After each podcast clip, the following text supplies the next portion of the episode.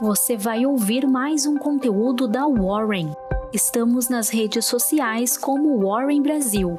Acesse nosso site warren.com.br e saiba mais.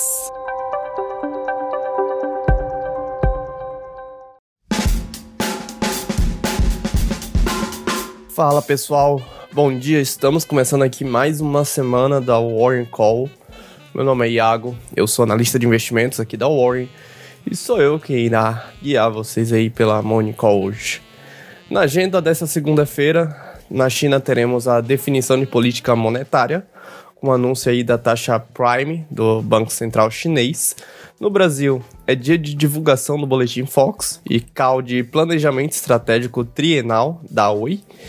E também teremos o relatório operacional do trimestre da Vale. Falando um pouco aí do que aconteceu na Bolsa Brasileira no último pregão da sexta-feira, foi um dia de cautela e também de vencimento de opções. E o Ibovespa acabou encerrando em queda de 1,18%, encerrando aí a 125 mil pontos. No acumulado semanal, o Ibov conseguiu subir 0,4%. Nos destaques, o índice de consumo, que caiu 0,15%, emplacou alguns destaques positivos aí na sexta-feira a B2W Digital liderou com folga os ganhos do Ibov no, na sessão e subiu 4,15%. Vale lembrar que foi o último pregão em que o ticker BTOW3 foi negociado na B3, e a partir dessa segunda-feira os papéis serão negociados como AMER3, com a empresa aí passando a se chamar Americanas SA. A Lojas Americanas, que subiu 1,51%, também figurou entre os destaques aí do dia. Os acionistas que detêm papel preferencial e também ordinário receberão 0,18 de Americanas aí de cada papel. No setor elétrico, a Copel figurou entre as altas do dia, com o governo do Paraná manifestando a intenção de quitar o saldo de 1,4 bilhão de reais junto à empresa, a Copel, que viu suas ações preferenciais subiram 1,34%. A CPFL Energia venceu o leilão de privatização da transmissora gaúcha CE na sexta-feira. O valor ofertado foi de 2,6 bilhões de reais. No setor imobiliário, a construtora MRV registrou um VGV de lançamentos aí de 2,4 bilhões de reais, uma alta de 5,4% na base anual as vendas líquidas alcançaram 2,06 bilhões de reais, uma alta de 14% aí no comparativo anual. A MRV caiu 2,18% no dia.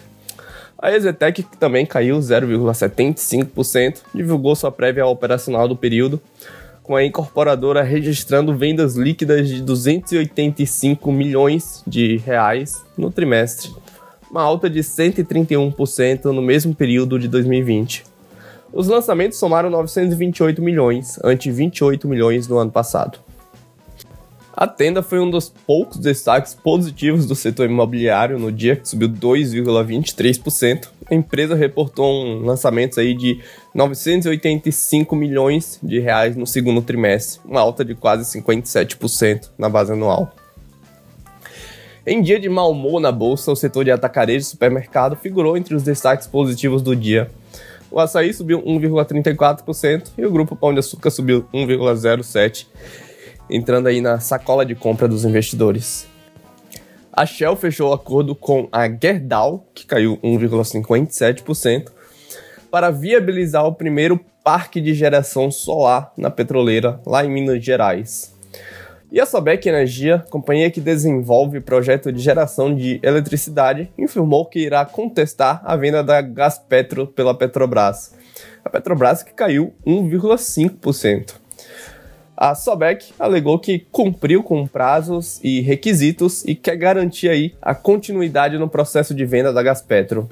Nas maiores altas e baixas da semana, tivemos aí a presença de duas uh, empresas do setor de índice de consumo, a Ering liderou com alta de 13,8%, seguida pela JHSF, que subiu 12,3%, e a Magalu, que subiu 9,03%. Nas baixas, tivemos a Suzano liderando aí, perdendo 7,6%, a PetroRio em segundo lugar, caindo 3,7%, e a Clabin também caindo 3,7%. Indo agora lá para as bolsas norte-americanas, Wall Street encerrou o dia em queda, empurrando aí o Dow Jones para o vermelho durante a semana, com temores de inflação ofuscando os fortes números das vendas do varejo e de relatório de lucros melhores do que o esperado. Aqui no mercado de juros futuros, as taxas caíram após a desaceleração nos preços de produtos e na perspectiva de menor ruído político diante do recesso do Congresso. No mercado de criptomoedas, o Bitcoin, cotado em real, perdeu 7,91%. Isso estamos falando aí em termos acumulados da semana, tá? Até às 18 horas da sexta-feira estava sendo negociada 163 mil reais. O dólar fechou em alta ante moedas rivais, apoiado pelo sentimento de cautela internacional. A moeda era vista aí encerrou cotado a R$ 5,11 mas no acumulado semanal a moeda norte-americana se depreciou ante o real, uma queda de 2,7%. E o Credit Default Swap de 5 anos do Brasil, conhecido por ser um medidor do risco país, estendeu a semana em alta a 171,4 pontos. É isso, pessoal. 100% atualizados agora para começar essa semana. A gente se vê na próxima War Call. Até lá.